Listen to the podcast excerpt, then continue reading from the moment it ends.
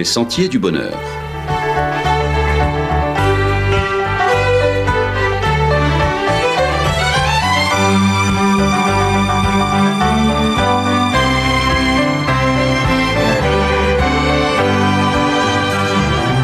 Une émission qui vous apporte un message d'espérance, de paix, de joie et de confiance. Chers amis auditeurs, bonjour. Le jour de l'an est souvent l'occasion de faire le point sur les mois écoulés, de faire un bilan afin de se projeter dans la nouvelle année.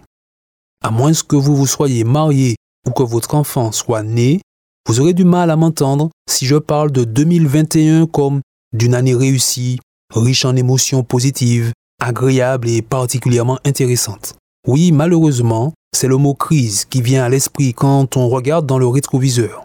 2021, comme 2020 d'ailleurs, a été marqué par cette pandémie qui ne semble pas disposée à nous donner du répit. De nombreuses familles ont été endeuillées et nous savons que certaines peinent à se remettre de la disparition de leurs proches. Nous vous encourageons ce matin.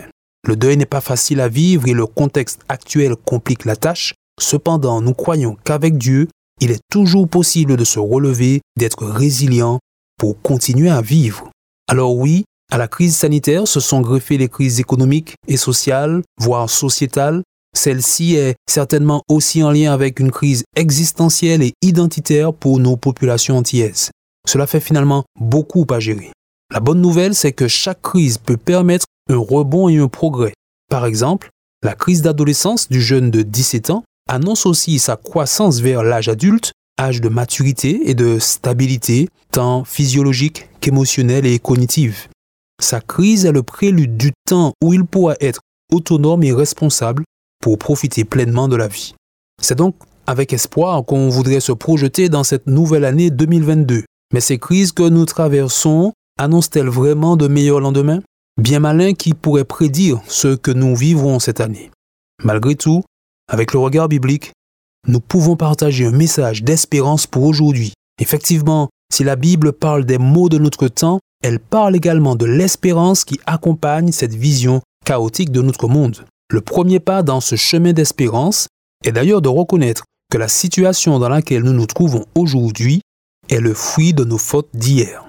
En utilisant la première personne du pluriel pour en parler, nous entendons bien assumer une responsabilité collective dans l'état actuel du monde.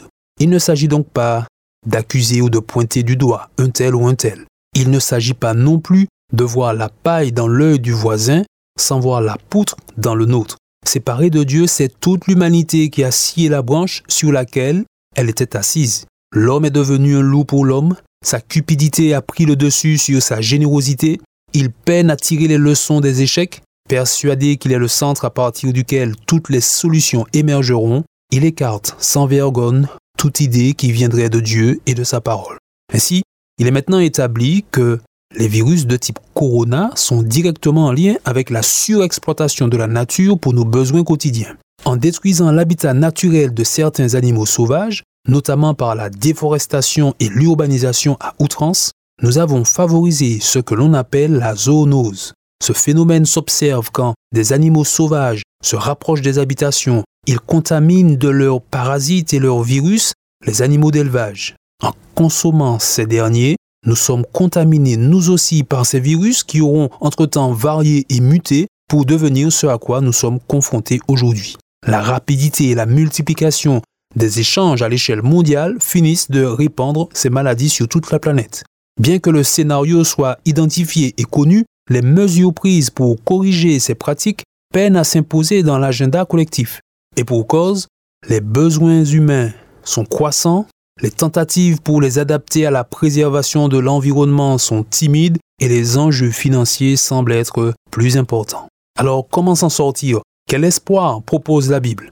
Deux préalables s'offrent à nous pour apprécier le regard biblique à sa juste valeur, la repentance et la conversion des cœurs.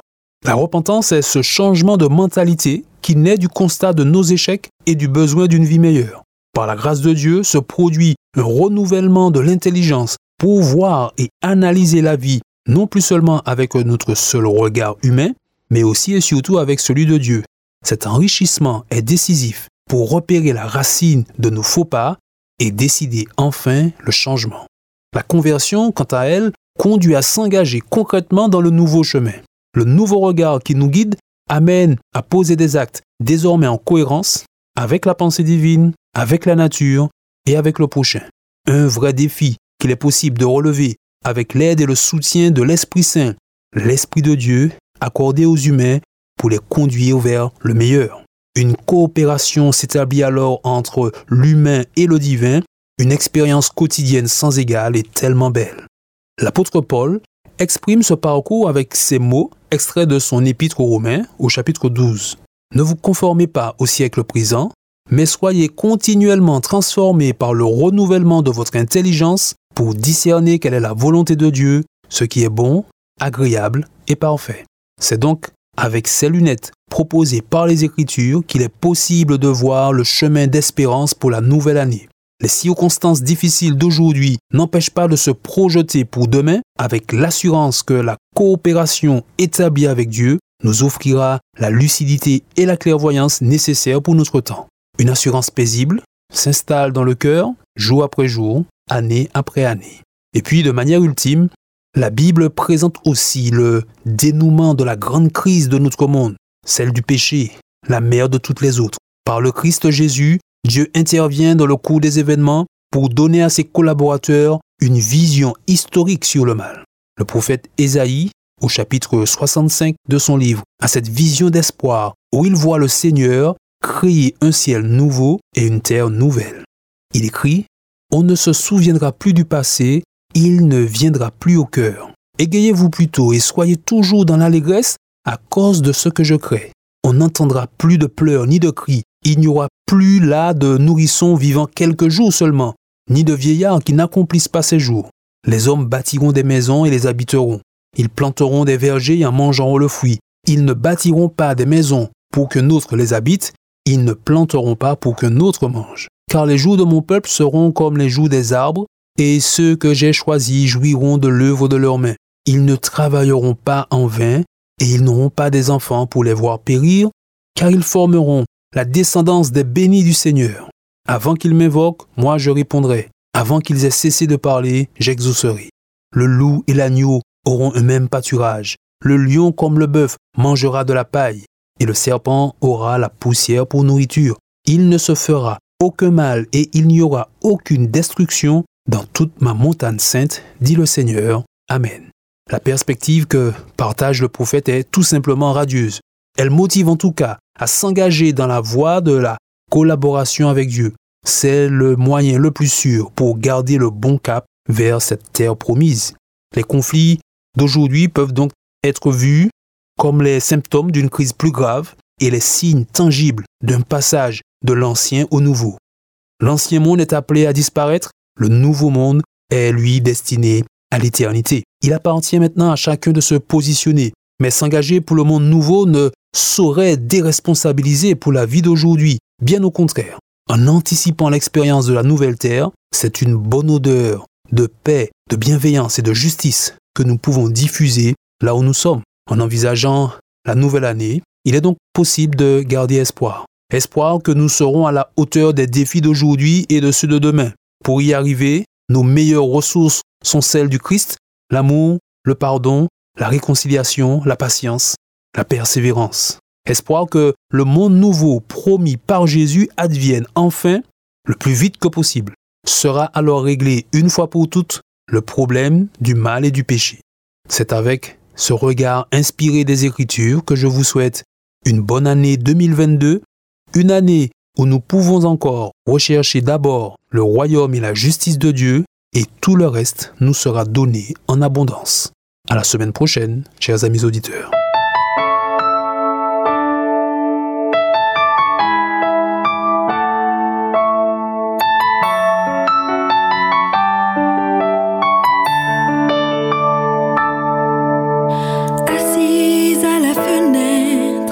regard vagabondant,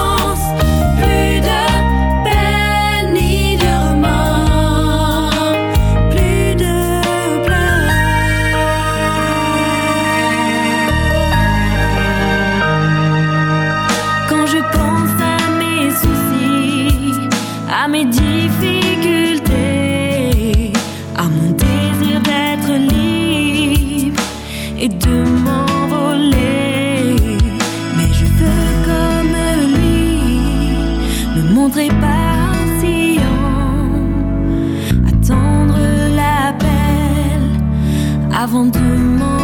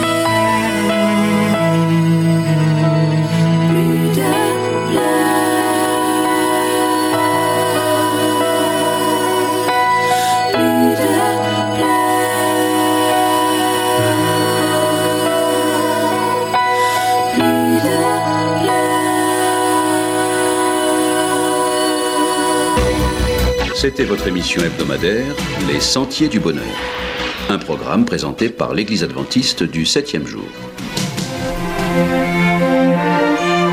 Aimeriez-vous lire le texte de la causerie d'aujourd'hui? Demandez-le. Il vous sera envoyé gracieusement.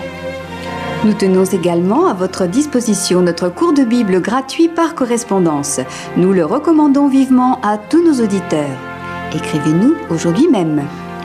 Voici notre adresse boîte postale 50 97 282 Le Lamentin CEDEX 2. Nous nous réjouissons à la pensée de vous retrouver à l'écoute la semaine prochaine à la même heure. À bientôt.